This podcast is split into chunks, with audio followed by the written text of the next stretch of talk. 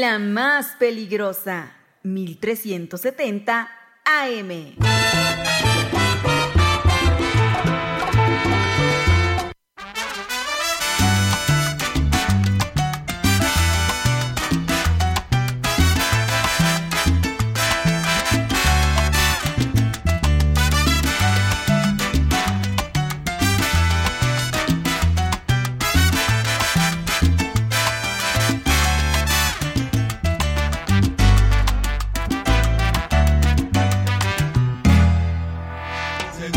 Son las 12 con 7 minutos, las 12.07 a través de la más peligrosa en el 1370 de AM y www.peligrosa.mx. Son las 12 ya del mediodía y es momento, sí, de escuchar su sección tan gustada, la más pedida. Estamos hablando de las rapiditas de la información. Ya no locuras. Así es, llega el momento de escuchar el resumen informativo más importante de toda la información que se ha generado hasta estos momentos en este martes 31 de octubre. Así que mi rey, mi reina, señora linda, señora bonita, pues vámonos al resumen informativo en las rapiditas de la información.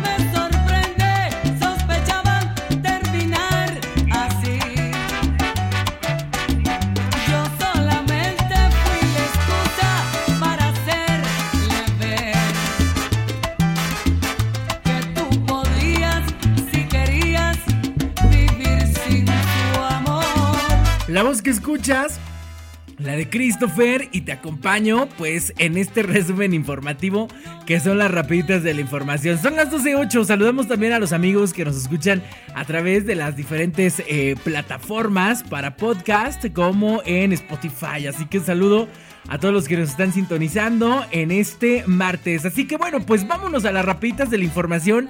Y es que, ¿qué crees? Yo te cuento que ya se comienzan a dar cambios interesantes, importantes, relevantes en el gobierno del estado que encabeza la gobernadora Lorena Cuellar Cisneros. Y es que hoy por la mañana, pues ha confirmado la salida de Sergio González de la CEGOV. Así es, dejará el cargo Sergio González dejará de ser el secretario de gobierno del estado de Tlaxcala. Y es que el expanista pues participará en el proceso interno de Morena para la candidatura al Senado.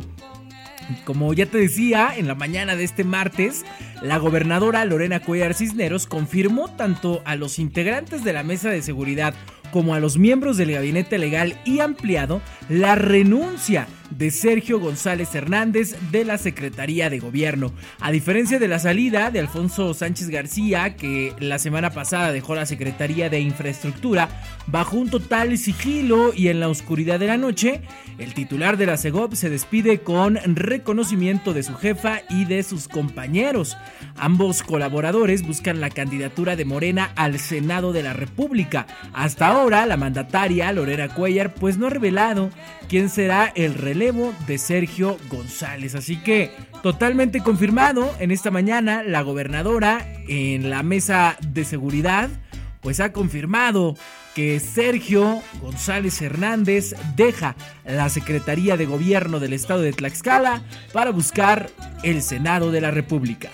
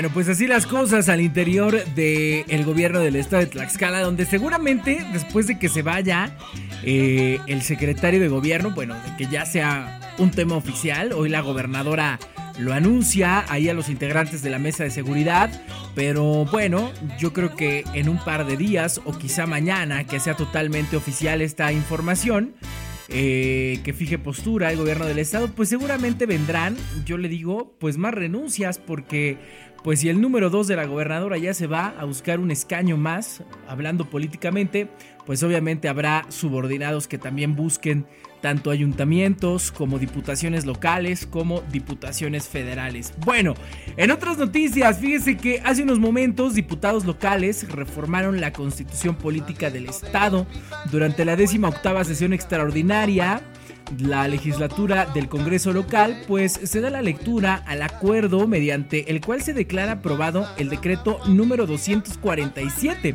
por el cual se reforman diversos párrafos y artículos de la Constitución Política del Estado Libre y Soberano de Tlaxcala. Asimismo, en, sesión extraordinaria se da lectura a la iniciativa con proyecto de decreto por el que se declara capital del estado de Tlaxcala por único día, el 16 de noviembre, a la ciudad de Huamantla.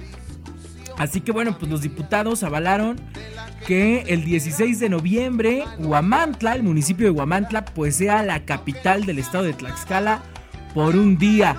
Eh, así que bueno, pues ahí está este, este anuncio. Esto acaba de suceder hace 14, 15 minutos en el pleno de la Cámara de Diputados, Cámara local. Y bueno, pues Huamantla será capital del estado de Tlaxcala por un día y esto será el 16 de noviembre.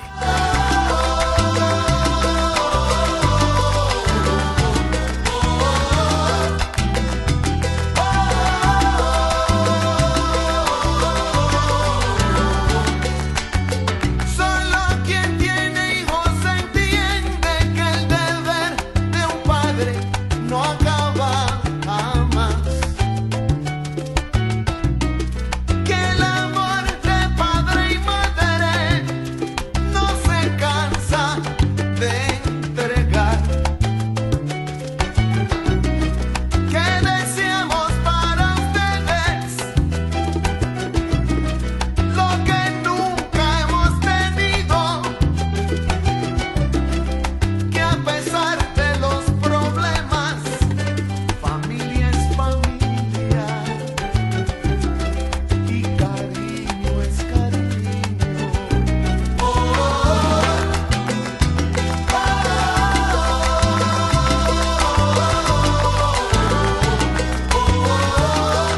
Son las 12 con 14 minutos. ¿Cómo va la Feria de Tlaxcala en su edición 2023, la Feria de Ferias?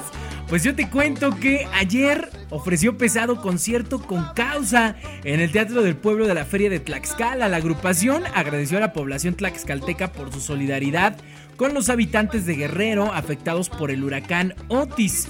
Y es que ayer en punto de las 7 de la noche, Beto Zapata, Pepe Elizondo, Luis Mario Garza, Toño Pequeño, Julio Tamés subieron al escenario del Teatro del Pueblo de Tlaxcala en la Feria de Ferias 2023 para ofrecer a los presentes lo mejor de su repertorio musical. Antes que nada, agradecemos a Diosito que nos dé la oportunidad de volverlos a ver después de, de una gran ausencia y por permitirnos estar en este importante escenario, señalaron al inicio de su presentación. La agrupación, que este año cumplió 30 años de trayectoria, abrió su concierto con una de las clásicas de pesado, a chillar otra parte, uno de los temas más reconocidos y que fue coreada de principio a fin por todos los fanáticos. Le siguió mitad y mitad, gracias por tu amor, mi primer amor, loco, que sin lugar a dudas también es un exitazo de pesado y te voy a amar. También pusieron a bailar a miles de asistentes con éxitos de su álbum Desde la Cantina y aseguraron que Tlaxcala es el estado más chico de todo México, pero también el más prendido. Los integrantes del grupo norteño no perdieron la oportunidad de agradecer a las personas que se encontraban en zona preferente por sumarse a la campaña del Sistema Estatal para el Desarrollo Integral de la Familia, el DIF, que consiste en la donación de un kilo de ayuda para los habitantes de Guerrero que resultaron afectados por el paso del huracán Otis. Durante dos horas, los fanáticos de Pesado disfrutaron de cada una de sus interpretaciones y con los celulares en mano, pues no perdieron ni un detalle de la presentación que cerró con la tan ansiada canción Ojalá que te mueras. Así que bueno, pues ahí estuvo ayer la presentación en el Teatro del Pueblo de la Feria de Tlaxcala del Grupo Pesado. La verdad es que estuvo, fue un lleno, ¿eh? Fue un lleno total.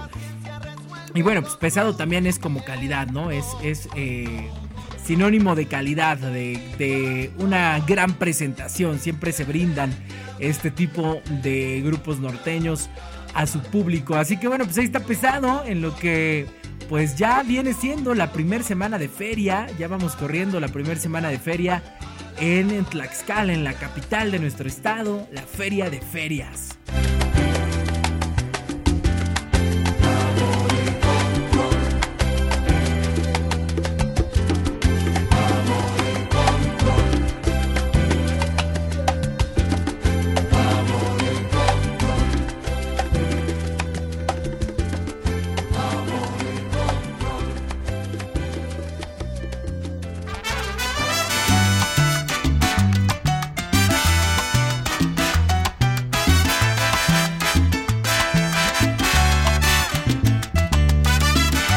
Bueno, en más información yo le cuento que trabajadores de la CP acusan al Contralor de acoso sexual y hostigamiento laboral. Como parte de la protesta, cerraron las oficinas de la Contraloría Interna de la CPUCET en Tlaxcala para impedir la entrada de Edmundo Vázquez, y es que trabajadoras de la Secretaría de Educación Pública del Estado de Tlaxcala pues pidieron la destitución de Edmundo Vázquez, acusado de acoso sexual y hostigamiento laboral sistemático en contra de las mujeres de esta dependencia estatal. Y es que esta mañana un grupo de empleadas colocaron cartulinas donde denuncian las prácticas violentas del funcionario. Asimismo, a manera de protesta, cerraron las oficinas de la Contraloría Interna de la CEPUCET para impedir la entrada de Edmundo Vázquez hasta que Homero Meneses, titular de la CEPE, pues conozca las acusaciones y ordene la destitución del funcionario. Las denunciantes informaron que además ya presentaron una queja ante la Comisión Estatal de los Derechos Humanos y han informado de las acciones a la delegada seccional Gwendolina Amaro para que tome cartas en el asunto. Así que otro escándalo más en la CPUC, aquí en Tlaxcala, en donde Somero Meneses no termina ya. Imagínate, ya, ya va a correr casi el tercer año de la gobernadora y Homero Meneses no termina de asentarse en la CPUC. Le está quedando grande, parece ser, el cargo al titular de la educación en Tlaxcala. Así que bueno, pues ya veremos en qué más se va desencadenando esta protesta ahí en las oficinas de la CPUC. Cada día más y más.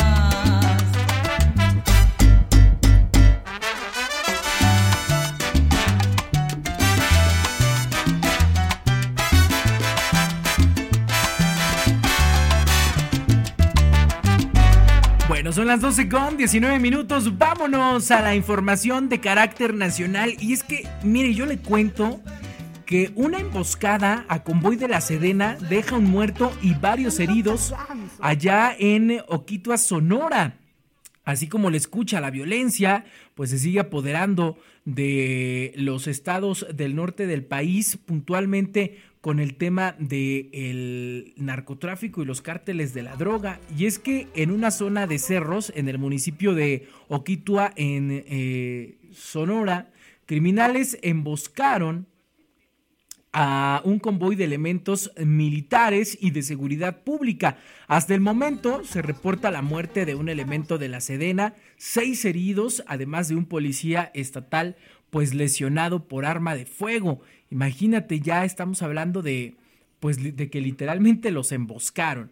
Bueno, las fuerzas de seguridad acudían a atender un reporte de habitantes de Oquitua, quienes desde las 3 de la mañana con 30 minutos de este martes 31 de octubre, pues estuvieron bajo el terror de los estruendos de las ráfagas de armas de grueso calibre hasta alrededor de las 6 de la mañana. Eh, el municipio que en 2020 registraba una población de 496 habitantes, pues suspendió toda actividad en este día. No hay clases ni tampoco hay comercios abiertos. Eh, los primeros reportes indican que hay civiles muertos, un elemento de la Sedena sin vida, y ya le decía, seis militares y un policía estatal herido, así como vehículos oficiales eh, pues incendiados. Ante la escalada de hostilidades de grupos criminales por el control de la zona, pues se recrudece la violencia en los municipios del desierto de Sonora, en la región donde se encuentran Altar, Oquitua, Atil, Tumbutama, Sarix, Sasabe, Trincheras, Pitiquito, Caborca y Sonoita. La Secretaría de Seguridad Pública informó que desde el día de ayer se han realizado diversos operativos en las inmediaciones de Altar en colaboración con la Secretaría de la Defensa Nacional y la Policía Estatal para pues preservar la tranquilidad de los habitantes de la zona. Eh, refirió también que se ha detenido a cinco generadores de violencia, además de varios vehículos y armas de diversos calibres. En la madrugada del día de hoy se suscitó una agresión a la autoridad donde resultaron lesionados algunos elementos de Sedena y uno de la Policía Estatal, los cuales fueron llevados a recibir atención médica, reportando un elemento del ejército sin signos vitales, se comunicó. También se agregó que los operativos coordinados continúan en las inmediaciones de la zona con presencia de Sedena, agencia ministerial, también de investigación criminal y por supuesto también la policía estatal que pues tratan de hacer ahí su trabajo aunque realmente pues Sonora, Sinaloa, pues es el famoso Triángulo Dorado, ¿no? Eh, junto con Durango, el Triángulo Dorado de los cárteles del narcotráfico. Bueno, pues así las cosas en esta madrugada. Una emboscada convoy de la Sedena dejó un muerto y varios heridos en Oquitua, Sonora.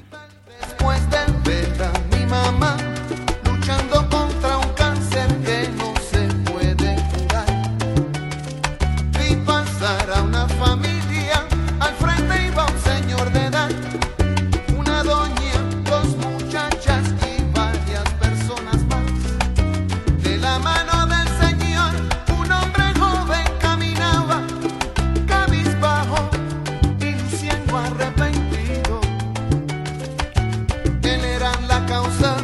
pues en información del huracán Otis y de su paso por Guerrero y puntualmente en Acapulco, en el puerto de Acapulco, pues este miércoles se dará a conocer el monto de recursos que recibirán los afectados, dice el presidente Andrés Manuel López Obrador, señaló que los recursos se entregarán de manera directa. Y es que el presidente de México, Andrés Manuel López Obrador, adelantó que este miércoles 1 de noviembre se dará a conocer el monto de recursos que recibirán las personas afectadas por el huracán Otis en Guerrero y que estos se entregarán de manera directa sin intermediarios. Dijo, mañana vamos a anunciar el plan general de cuánto se va a aportar, no hay límite, es lo que consideramos lo que se va a necesitar por el censo Vamos a tener hoy como 40 mil, 50 mil censados, pero vamos a empezar mañana con el apoyo directo, dijo López Obrador en su conferencia mañanera de este martes 31 de octubre en Palacio Nacional. La verdad es que hay mucha crítica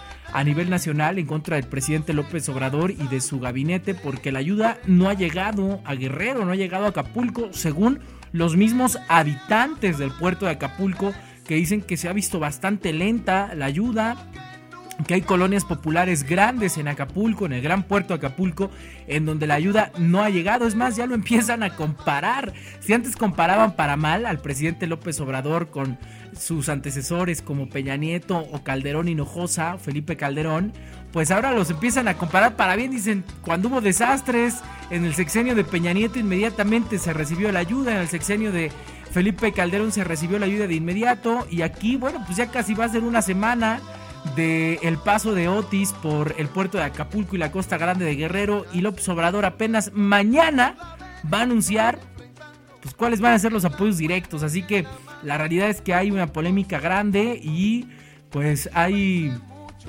eh, pues acusaciones directas quejas resentimientos ya por parte de los habitantes de Acapulco en contra del presidente de la República quienes en algunos videos en redes sociales pues han amagado con decir pero ya vienen las elecciones el siguiente año y aquí se las vamos a cobrar a López Obrador, que ya despierte. Imagínate, entonces, la verdad es que la están pasando mal, muy mal los habitantes, nuestros eh, pues hermanos en Guerrero, en Acapulco. Y fíjate, por ejemplo, la UNICEF registra más de 296 mil niñas, niños y adolescentes afectados por el huracán Otis. Este sector de la población podría sufrir mala nutrición, contagio de enfermedades y falta de atención médica. Además de que ya van 305 personas extranjeras localizadas tras el paso del huracán Otis en Acapulco. Son ya 12 países a quien hemos asistido para localizar al total de sus nacionales buscados en la zona y quienes ya están fuera de riesgo, dijo la canciller Alicia Bárcena. Y bueno, también eh, pues los mismos locales están buscando a sus familias. El esposo de una mujer llamada Estefanía trata de hallarla con pico y pala en mano.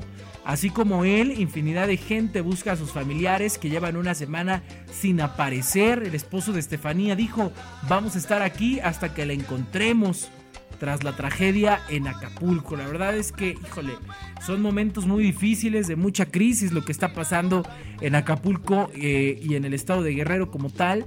Así que te invitamos a que seamos sensibles ante esta causa con nuestros hermanos allá eh, guerrerenses y pues hay que donar, hay que donar víveres, hay que donar lo que podamos, lo que esté a nuestro alcance también de nuestra economía, pero es importante enviar ayuda, alimentos no perecederos, eh, hay muchos centros de acopio aquí en, Huamantla. Más adelante te los voy a decir para que puedas acercarte. Si no, pues ya sabes que la Cruz Roja en todas sus delegaciones pues siempre tiene abierto acopio y más ahora. Así que es importante donar lo que sea, lo que tengas. No importa si es mucho, no importa si es poco. La intención es lo que cuenta y lo más mínimo pues puede hacer la diferencia para que nuestros hermanos guerrerenses, nuestros hermanos allá en el puerto de Acapulco pues... Eh, salgan pronto de esta gran, gran crisis que ha dejado el paso del huracán Otis y que literalmente se llevó todo lo que había a su paso. El gobierno de la República, desde mi opinión, desde mi óptica, a través del presidente López Obrador, la verdad es que se ha visto bastante lento, pero la grandeza de nuestro país no la hace un presidente, la hacen todos los ciudadanos y todos los mexicanos. Siempre nos unimos ante estas causas, así que te invito a que donemos eh, lo que sea, lo que sea a nuestros hermanos acapulqueños y a nuestros hermanos guerrerenses.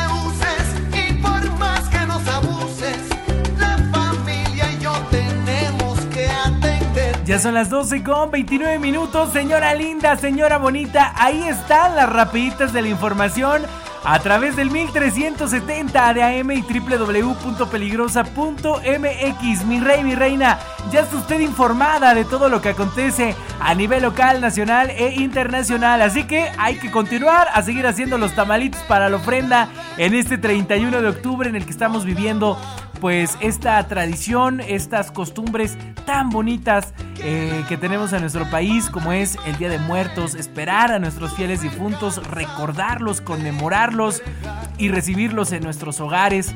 Así que bueno, pues le mando a usted un abrazo muy fuerte, mucho ánimo eh, y qué bueno que sigamos preservando nuestras costumbres, nuestras tradiciones, estos altares, estas ofrendas grandes, con el pan de temporada, con las hojaldras, con las flores, los olores, los sabores, los dulces, los moles. eh, y por supuesto la flor de cempasúchil que siempre es el sello distintivo de cualquier ofrenda. Así que pues le mando un abrazo fuerte.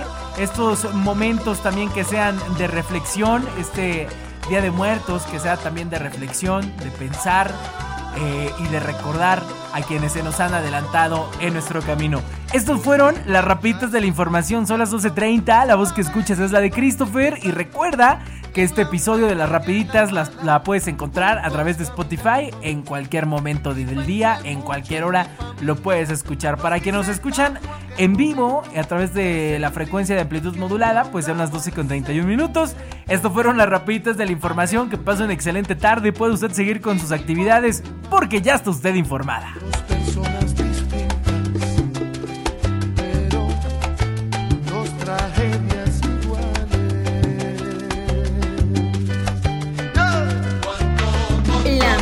peligrosa. 370 AM.